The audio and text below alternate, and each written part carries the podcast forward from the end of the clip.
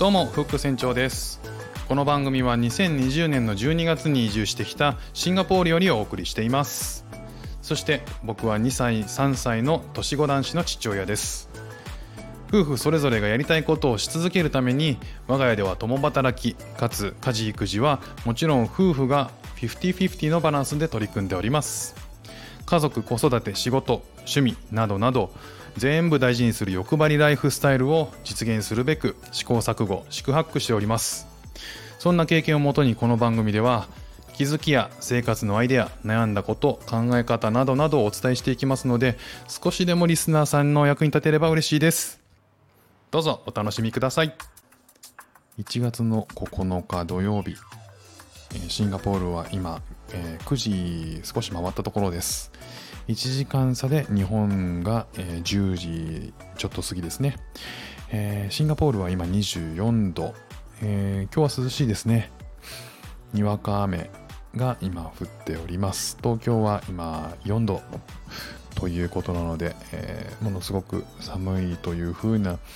4度じゃないですね。2度だ、えー、ね、寒いので、えー、風邪をひかないように暖かくしてお過ごしください。今日はですねお店の人を、えー、お母さんと呼ぶ日本人。これ僕も、えー、たまにやるんですけども、えー、それがですねシンガポールでも類似の出来事があったよというお話ですね、え、シンガポールの、公用語っていうのは英語なんですけれども欧米人がね理解できないこのこの国特有の表現っていうのがあるみたいでですね、えー、妻が以前タクシーに友人と乗っていた時の話です、えー、タクシーから降りる時に妻がありがとうの意味を込めてサンキューサーって言ったんですね。でそうしたところ、えー、シンガポール歴が長い友人がそれを見ていましてえ今何て言ったって驚いた表情で聞いたんですね。いや、サンキューサーだよって言ったら、いや、サーはおかしいでしょ。タクシーのおじさんとかさ、ポーター、ホテルのポーターさんとかさ、その人たちにはさ、サンキューアンクルだよって言ったらしいんですね。えー、ちなみに、サーというのは見知らぬ男性に呼びかける際には一般的に使われているようで、えー、excuse me, サーとか、それですみませんって意味だったり、パートンサーで失礼しますって意味だったりとか、サーを語尾につけると丁寧な感じが強まるっていうことらしいんですね。えー、妻はですね、カナダの留学の経験から自然とこのサーっていうのを覚えて使っていたので、シンガポールで自然にこれを使ったんですけれども、この話に衝撃を受けたっていうふうに言ってました。でちなみに、えー、アンクルっていうのはおじさんという意味になります。えー、これネットで調べるとですね、欧米の方は結構これについて言及していて、おじさんなんておかしいとか、衝撃だったとかっていうのを書いていましたね。で、そこでちょっと調べてみたんですけれども、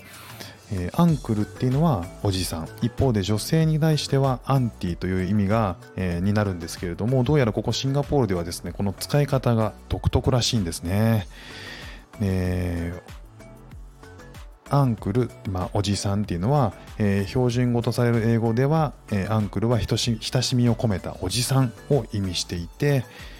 えー、本来はですね戸籍上のつながりのある年上男性に使う意味いわゆるおじちゃんみたいな感じですね。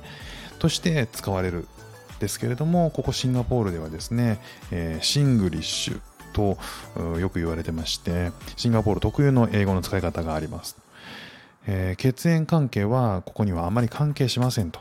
関係はないんだけれども、基本的に年齢が上の、えー、中年だったり、老年の、えー、男性に対しての敬意をや親しみを込めて、えー、それを含んだ呼びかけとして、アンクルっていうのを故障で使うらしいんですね。いわゆるこう町のおっちゃんっていうのがアンクルって言われてるらしいんですよ。で、ただ、まあ、これは敬意を含んでいるので、タクシーの運転手さんとか、えー、お店のおじちゃんとか、えー、そういう方たちに使っても全く差し支えはないということらしいんですね。で、女性に対して使うアンティっていう言葉に対しても同じような意味合いがあるらしくて、シンガポールではですね、例えば屋台とかで働いてるおばちゃんに対して声をかける際に一般的に使って問題ない表現だっていう風なことが、えー、ネットに書いてありましたと、えー、いわゆる町のおばちゃんが auntie なんですってね例えば、え、ー、と、 hello, auntie, やーって言ったら、やー、おばちゃんって意味らしいんですね。で、うーん、なんか、えー、妻もですね、このこ、このことに対して、えー、なんでこんなこと使うんだろうっていう話をね、えー、僕は聞いたときに、うーん、でもなんか、日本でもなんか似たようなことないかな、なんかありそうだなってちょっと考えたら、いや、同じような光景あるなと思いついたんですよね。思い出したんですよ。えー、お店でですね、えー、ちょっとお父さん、あの焼き鳥追加ちょうだいとか、お母さんビール2つちょうだいとか、こう飲み屋で親しみを込めて目上の人呼ぶときに、ちょっとお母さんお母さんとか、結構言ったりしますよね。で、これって、あの日本人だったらね、えー、割とこういう風に話しかけてても普通だし自然と受け入れていると思うんですけど、うん、これをね外国人の人たちから見たら Why Japanese people なんじゃないかなっていうふうに、えー、改めて、えー、思いました。ということでね、今日お話ししたのはお店の人をお母さんと呼ぶ日本人。シンガポールでも類似の出来事あったなっていうお話をさせていただきました。今日も聞いていただいてありがとうございました。ではまた。